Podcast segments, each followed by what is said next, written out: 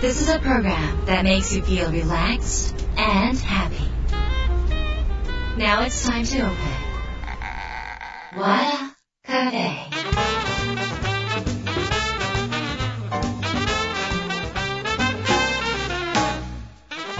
カフェのオーナー和田博美です。やる気満々の人もちょっと明日が憂鬱な人も明日笑っていけるよ。う今夜もワクワクお届けします。改めましてこんばんは和田博美です。今週もゲストをお迎えしました、えー番組初登場になります作家で実業家の山崎匠さんです、えー、匠さんものすごいたくさん本書かれてますね。やる気のスイッチ人生のプロジェクトすごい話し方、えーもう本当に売れてる本を続々出版されてるんですが、えーもう累計200万部を出版されている、まあ、ベストセラーの作家さんです。私はね匠さんとはずいぶん前から知っていて何回かお会いしてるんですけどこうやってラジオに出ていただくとか一緒にコラボでセミナーするのは今年になってからの話なので、えー今年急接金の、えー、匠さんです。今週はですね、えー新刊ネオ釈迦の教えのお話を含めて、まあ、匠さんの人生とかね匠さん自身の今考えられてることなんかをちょっと深掘りしてお聞きしたいと思ってます。和田博美の和田カフェどうぞ最後まで楽しんでてください。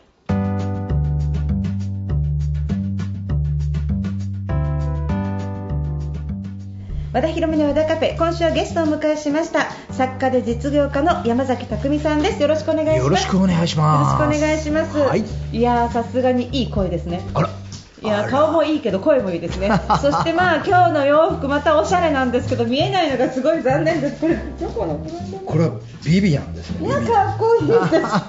ということで匠さんおしゃれでもう何もかもなんかこううん整ってる方なんでちょっとラジオでねうん。見せられないのが残念なんですけれども今日はちょっとえー山崎匠さんせっかく来ていただいたので、えー最新刊ですかね。うん。最新刊ネオ釈迦の教えについてちょっと今週はね、はい。あのちょっとお話をお伺いしたいなと思ってるんですけど、はいよろしくお願いします。これに関しては語ることがたくさんあるのかなって思ってるんですが、まあどういう感じですか？なんていうの、ええあのーネオ釈迦の教え、はい。シャカシャカシャカシャカって言いながら DJ やって出てくるあの化身ね、はい。あの誰お前っていうね。俺ネオ釈迦だけどっていうね。そんなこところで寝てたら風邪ひくんじゃねっつってええ。ギャル語で喋り出すっていうね、えまあ、その教えを聞いた冴えないビジネスマンが、うん。みるみる間に活躍していくっていう物語なんですよね。ー。これね今までやる気のスイッチとか、うん。まあ、いろんなそのコーチング系のうん。ものとか、話し方とか、えすごいシリーズとか、はい。い、ろんな本があった中で、うん。ちょっとネオ釈迦っていうのは、うん。初です。そうなんだよね。こうやってなんか小説仕立てっていうの、うんうんうん。あの読み物の中から人がこう学んでいっていただいたらよろしいんじゃないかなっていうね、あー。あのお話なんあですよ、ね。だから初めての、まあうん。まあ、初めての企画本みたいな状態ですね。はい。はい。でさらに釈迦って名前がついてるんですけど、うんうんうん。これ何か匠さんの方でこう急に仏仏教とか、うんなんか釈迦好きとか、ブッダとかなんかあったんですか？もともとねチベット密教を、はい。あれは20代の後半から20代の後ず半から。ーっとこう、密教系にあの興味を持って。はい、はいそうしたらリンポチェと出会ったり、もしくはそのマイケル・ローチっていうはいゲシェットと出会ったりはい。して、あの知れば知るほど、はい。なんていうの宗教だと思ってたら結構物理学だったりするおよお、ねみたいなね。うん、でまあじゃあなんか今の釈迦が出てきて、え今におけるなんか教えをしたら面白くない？みたいなね、え、はい、だって2500年ぐらい前の話じゃない？はい、お釈迦様って、ええええ人間は成長しないよね、2500年から2000年前ぐらいがすごく頭のいい人たちがたくさんいたよねえでも若い頃からそういうことを学ばれたことが、うん。今の匠さんをうん。作る土台とかになってるんですか、うーん。何なんだろうね、うんうん。僕あの幼稚園ぐらいの時に、はいはいはい。僕三重県の伊勢志摩なんですけど、はいはい。その伊勢志摩真珠養殖業が盛んで、で真珠いかだがほら海に浮かんでて、そこはある意味真珠養殖の漁場でもあるんだけど、うん。あの関西、うん。そして中京のうん。あの別荘地でもあるんだよね、あの海を見ながら。あー。あじゃあお金持ちとか来るの？そそうだね、うんうん。だからまあその、うまあ、美しい風景だということで,、えでその使われてなかった別荘がある日突然火が灯ってさ、あら誰か買ったのかしら？みたいな。親が会話してたら、ええにわかに、え。なんかそこに中国人の若者が住み着いてえ？なんかその辺を回って布教活動をしてるっていう話でさ、うん。でやっぱりうちにも来たわけ。ええ。であの書いていただくわけじゃなく、ええ。じゃあ行ってみるかっていうことになって、ええええ。その別荘へ行くわけよ。家族で？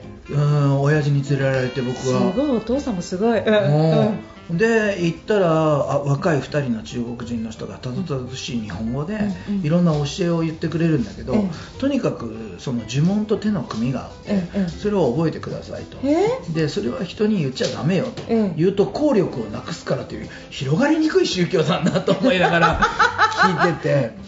で実はその時に学んだことをええ今でも使ってるの。えちょっと待って。えちょっと。待ってじゃあそれ秘密にして。秘密にしてんのいよ。まだに誰にも言ってないですか？言ってない。マジ？うん。えちょっとえじゃあ例えば、うんうん。例えばそのね、うん手の組み方とかまでは聞かないです、聞いたらね、うんうんうん。匠さんの効力がなくなるから、うんうん本当は知りたいけどどういう時に使ってるんですか？あのね、うん。ホテルに泊まって怖い時とか。えちょっと私も怖い時ある。あるよね。なんかねあのミシミシってずっと言う時とかあえああいう時にそれやると消えるの？消えないから、うん。信じてんの。それでえでもそれ広がらない宗教なのに、うん。その人たちは誰にも言わないでくださいって言って一人ずつに言ってたの？そうだよね。えそしたらその人たちは言ってるから効力どうなの？どうなんだろう。でも教えるさ、権利があるんじゃない？その人たちには分か。んないんだけど。じゃあお父さんもそれ2人で聞いたんですか？お弟もいたかもしじゃあれない3人だけ知ってるんですか？弟山崎家で。幼すぎて、うん。そこまで興味がいかなかったんじゃないかな。じゃあ山崎家で知ってる2人で。そうそう。親父は多分その時限りだったと思うけど数日後、うん。弟が熱を出して、うん。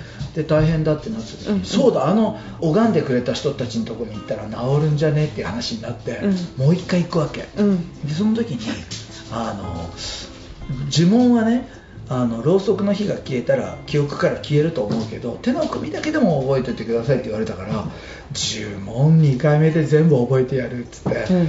力ずくで覚えた陰とかじゃなくて陰の組み方とか。なんか私も陰のこうやって組むのをちょっと学んだことがあります。こういうやつとか。それは真言密教とかそういうそうです感じだよね。そうです。なんかなんかえっと私神社には修行に行ってたので、おう滝行とかに行ってたので、うん。うん。その時にその師匠から、うん。こうこういうやつとかこういうやつとかこういうやつとか、とかなんかで、うん。なんかで匠さんもじゃあたまにやってるんですね。そうなのよ。だから頼れるものがある人って強いよね。すごいな。あ、うん。えもうじゃあ小さい時からそういうことをやり続けてきてるんですね。そうだね。えなんか不思議な人生ですよね、そううん。ね、素直っていうかえそんなん信じないよってなんないでなんでこう何でも信じてるんですか？なんでだろう。でも年齢的に信じちゃうよね幼稚園だから。あ幼稚園で信じる、幼稚園で覚えたの？そうよ。幼稚園で覚えてずっと今も覚えてるの？そう。えちょっとそれも嫌だおかしすぎる。すごいでしょ。今も使ってんのよ。すごいでしょ。それ本当に誰にも言ってないの？言ってないの。子供とかにも？言ってない。教えないの？教えない。だって俺教える許しを 奥さんにも教えないの？教えない。で効力なくなっちゃうもん それを覚えたからい今成功してるとかではない、でも、うん。僕ね逃げ道がないとダメなのよ、うん。常に。うん、いつも何かやるんだったら最悪の時どうなる？っていうだからこうだから最悪の時はこうしたらいいよねああよかったと思って全力出せるタイプ。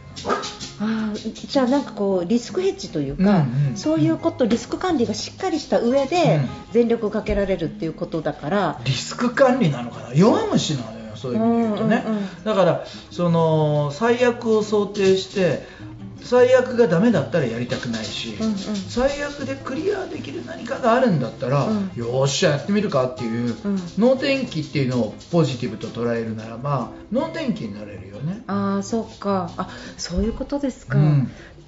なんか避けられる道をちゃんと作ってるっていうのは、うん。うん。匠さんがそういうことしてるってのはなんかみんなにとってちょっと安心っていうかうん。なぜかって言ったら、うんうん100%信じていないじゃないですか。信じていないよ。だからほらね、だから普通のなんかもうちょっとスピリチュアルな話とかだと、うん。もう全然ワクワクして100%信じてたらうまくいくっていう定説があるでしょ、うんうんでも高見さんはそれやってるようでいて100%信じてなくてちゃんと信じてない自分も脇に置いといて、うん。そのその脇に置いといた自分が、なんかちゃんと客観視しながら全力投球してるから、99%信じてても1%のうんマイナスのネガティブをちゃんと残しながら、そうまくやってるっていうのは、うん。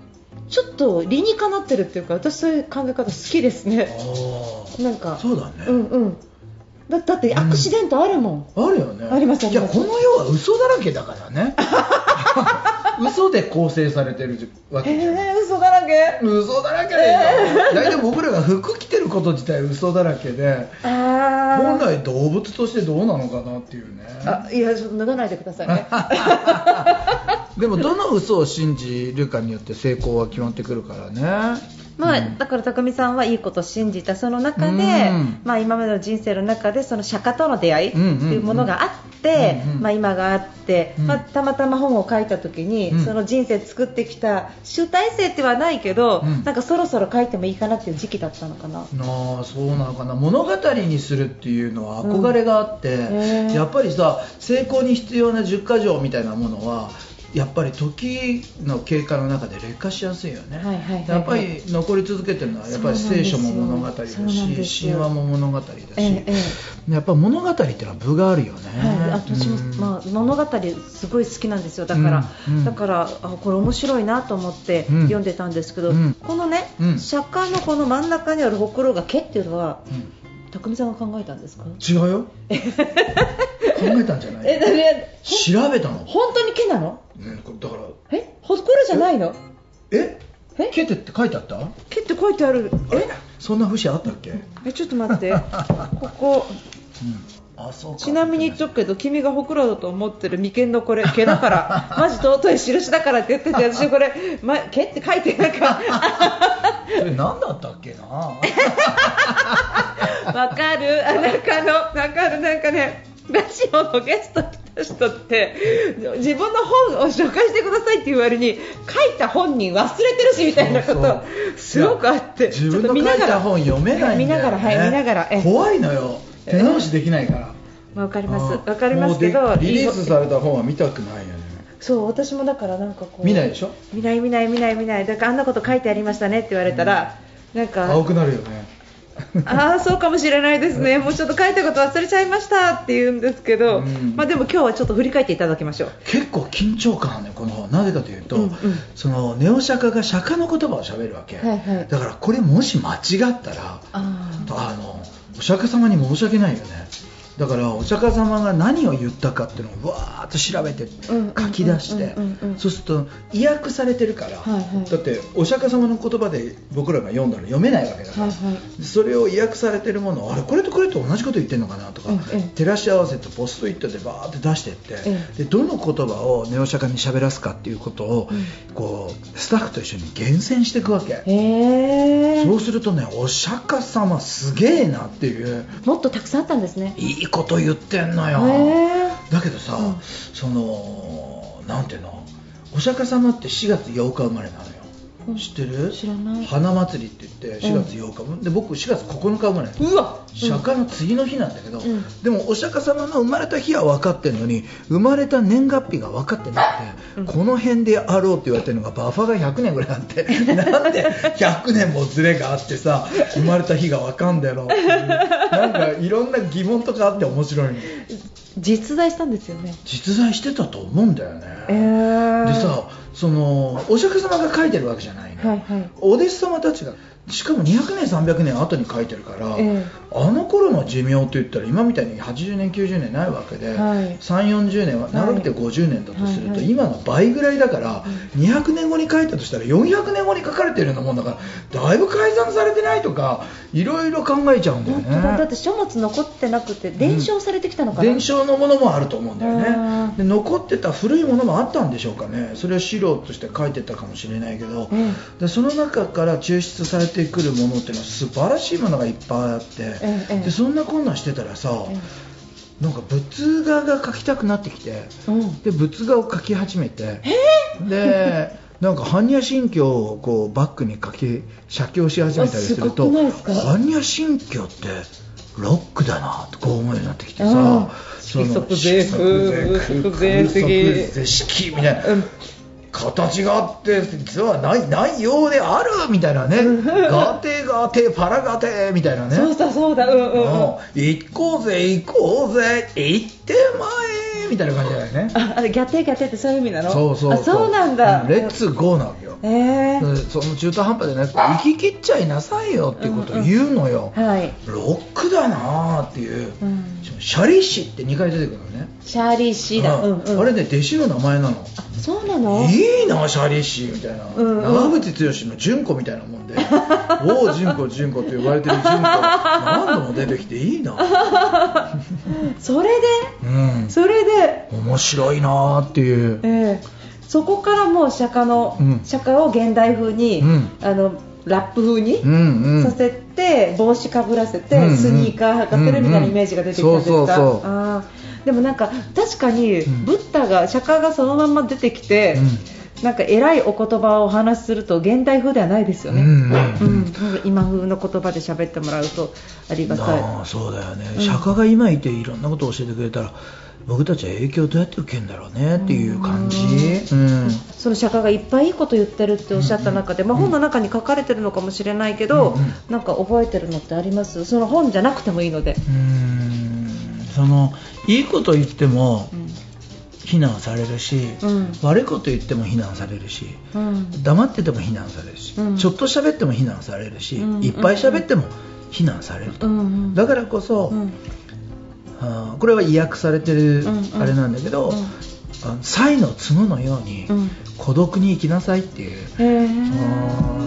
なんか風の時代ってそうだと思うんだよね、今まではさ相対的に誰が私のことをどう思うかで生きていた時代から私は私のことをどう思うかという自己評価で生きていく時代に変わっていくからちょっとした孤独感みたいな孤高の人にエブリバーデーがなっていくっていう時代なのかなっていう思うんですよね。か。孤独ではないんですねそれは。うん。孤独ではないよね、うんうん何しろ自分の大切な自分が自分と寄り添って生きていくからね。あそっか、うん。じゃあもしかしたら例えば山の中で一人でも孤独にならない考え方みたいななるほど。その修行があるんだよね。ああ3年間ぐらい自分一人で生きていくっていう修行があるんですかあるんですよチベット密教にもあるんですけど、まあ、それの小規模版がビバサナ瞑想って言って、まあえーそのビバサナ瞑想をすることによって釈迦も悟りを開いたんではないかと言われてて。うん、まあ、今はさ瞑想したり、あの目をつむって座ることがさ、はい。その社会的に変なものだと思われてないけど、はいはい。うん。しばらくちょっと日本では出遅れて世界。そうですね。ちょっとこう怪しいみたいなうんうんうん。ように思われたけど、そのヨガのね、うんうん。このブームによってそれが社会的にこう、うん誰もの受け取れるものに変わっていったっていう素晴らしいことだと思うけど、うん。本当にそうだな。そのビバッサナ自体は4000年5000年の歴史があって、ー。釈迦もそれを受けたんだよね、うんうんうんうん。だからなんかそういうリトリートうん。をやっぱりするべきなんだよね僕たちはね、まあその一人でうん、山にこもるとか、山にこもらなくてもいいと思うけど一人で寡黙なうん、時間を過ごすって重要かなってあーでもそうかもしれないですね。思い始めてる。でも内側を見ないといけないけど、うん。今外ばっかり見てますもんね。引っ張られてるからね。いやなんかだってまあそんなこと言いながら引っ張ってるの。引っ張ってるや TikTok とかで。確かに。情報発信してる人はみんななんか内側見てじゃなくてこっち俺を見て俺の話を聞けってなるから。まあでもとはいえその一人の時間っていうかなんかでもうん。私思うんですけど、うんうんなんかあのたくさんの人といた方が孤独でうん。一、人の時の方が孤独じゃない時があるじゃないですか、うんうん。なんかたくさんの人っていうかなんか私は人見知りをしたりとか引っ込み思案だから、うん。たくさんの人がいるとすごい愛想を掘って笑ってるんだけど、うん。実は内心話合ってないかもとかって思って孤独だったりする時あるんですよ。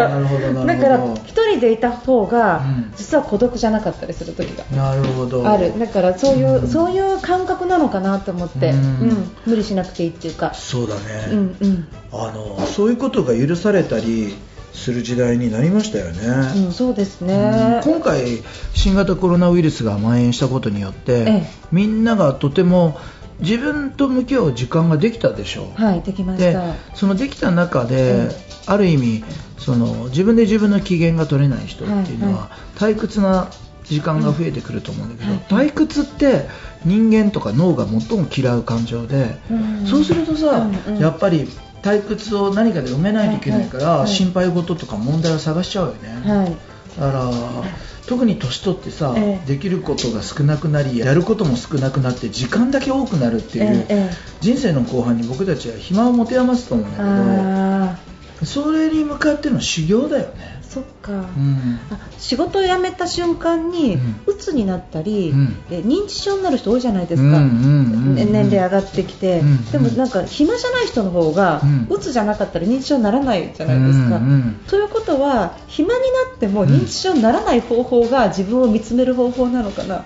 なるほど。なんかそうそう本当はそう本当はだって自分見つめてて自分で内省してたら脳は活発に動くんだけど、うん。こっちの練習をしてないから、うん。外がなくなった瞬間に、うん。脳が働かなくなるっていうことなんじゃないですそかね。れはあるよな、うん、それはあるよな、うん。だからシルバー向けのなんかコンテンツ考えたいんだよな。ここでコンテンツの話。考えたいです私も。えたい。いずれ自分が使うやつ。うん、そうでもあるし、うん。おふくろが88なので、うん。ペルソナはおふくろだな。ああそっか、うんなんかその自分の人生で幸せだったことって何？って聞いてあげたらその人はこんなことがあってあんなことがあってって語るじゃない、はい。そうすると脳の認識としてはもう一回それが起きたように感じるんだよね。そういうことをやってあげたりうん。自分を幸せにする術みたいなものはい。でも多分おふくろの時代は何かを獲得することによって幸せを、はい。あのうんうん。手に入れたり、うんうん。もしくは何かを手放すことによって不安から、はい。あの解消されたりっていううんうんうんうん。時代だと思うので、うん。なんかこう自分の思い出をめでるみたいな、うん。あのコンテンツがあったらいいのかなって最近思い出してんだよね。でもこれからすごい求められる求められとるよ、ね、だって増えるし。増えるしね、うん、でもあとやっぱりうんうん。80になってからやるっていうより、うん。本当は60とか70から準備しておいた方がいいかもと思うやっといた方がいいと思う。ですよね。やっといた方がいいと思う。ちょっと前は、うん。趣味持てって言われたんですよ、うん。なんかこの50ぐらいから趣味を持っておかないと老後大変って言われたんですよね、でもなんか今の匠さんの話だと外向きの趣味じゃない感じですね。その外向きの趣味があるとその死ぬまでの暇つぶしっていうのが人生じゃない、はい。その暇を潰せるっていうことなんだろうね。あっていうとそうそういう意味合いでうん。なんか過去はそういうふうに言われてたのかなって10年ぐらい前は多分そういう本が流行ってた気がするんですけど、今の話を聞くとわざわざ趣味を持たなくっても、うん。自分の中で内省して幸せを感じれたら、うん。超ハッピーってことですもんね、そうだうね、んうん、訓練がいるよね。訓練がいります、うん。ちょっと教えてください。いやいや釈迦から。釈迦からね。あそろそろお時間になってきました。山崎匠さんとの続きはまた来週お届けします。来週もよろしくお願いします。よろしくお願いしますわ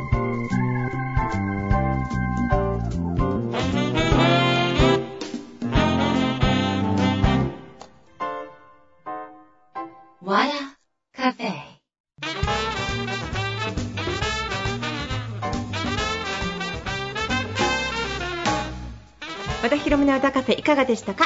来週も作家で実業家の山崎匠さんをお迎えします、えーここでお知らせです。8月1日山崎匠さんと和田博美、えー一緒にですね農業豊作夏祭りをオンラインで開催します。詳しくはですね、えー、とこちら和田博美で検索していただきますと私のホームページ出てきます。そちらにバナーを貼っておきますのでそちらの方からご覧になってください。よろしくお願いします。なんと4時間で4400円という超激安になりますのでコアなねコンテンツをお話しさせていただきます。よろしくお願いします、えー私のお知らせはこの18日に、えー広島でワクワク要点ツアーやります。ただね広島がもう満席になっていると思います。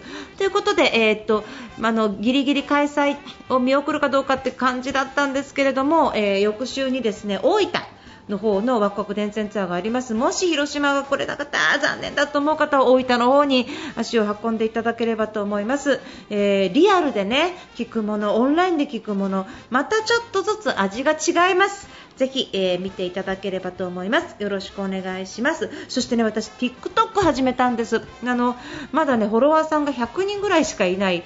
私本当に寂しいんですがなんか私の周り TikTok やってる人がやっぱりね年齢的にいらっしゃらなくって見てるよって言うんじゃなくって違うんですよあのフォローしてもらいたいんですよ本当に助けてフォローしてえっとあのもう本当に、えー近日中にもフォロワー数が増えなければ撤退するか否かの本当に瀬戸際になりますのでどうか皆さんあの私を助けると思ってフォローしてください。ひろみ先生で検索すると出てきます TikTok ね。でも TikTok はですね皆さんあの検索して見るんじゃなくってまずスマホに TikTok の、えーアプリをダウンロードしていただきそして自分の名前を登録して、えーわざわざそれそこまで作業してもらわないといけないんですよ。で作業してそしてひろみ先生をフォローしそこでやっとフォローできます。そしたらやっといいねボタンを押せてコメントが書けるんですね。で私がやっていただきたいのはいいねボタンとコメントが欲しいの。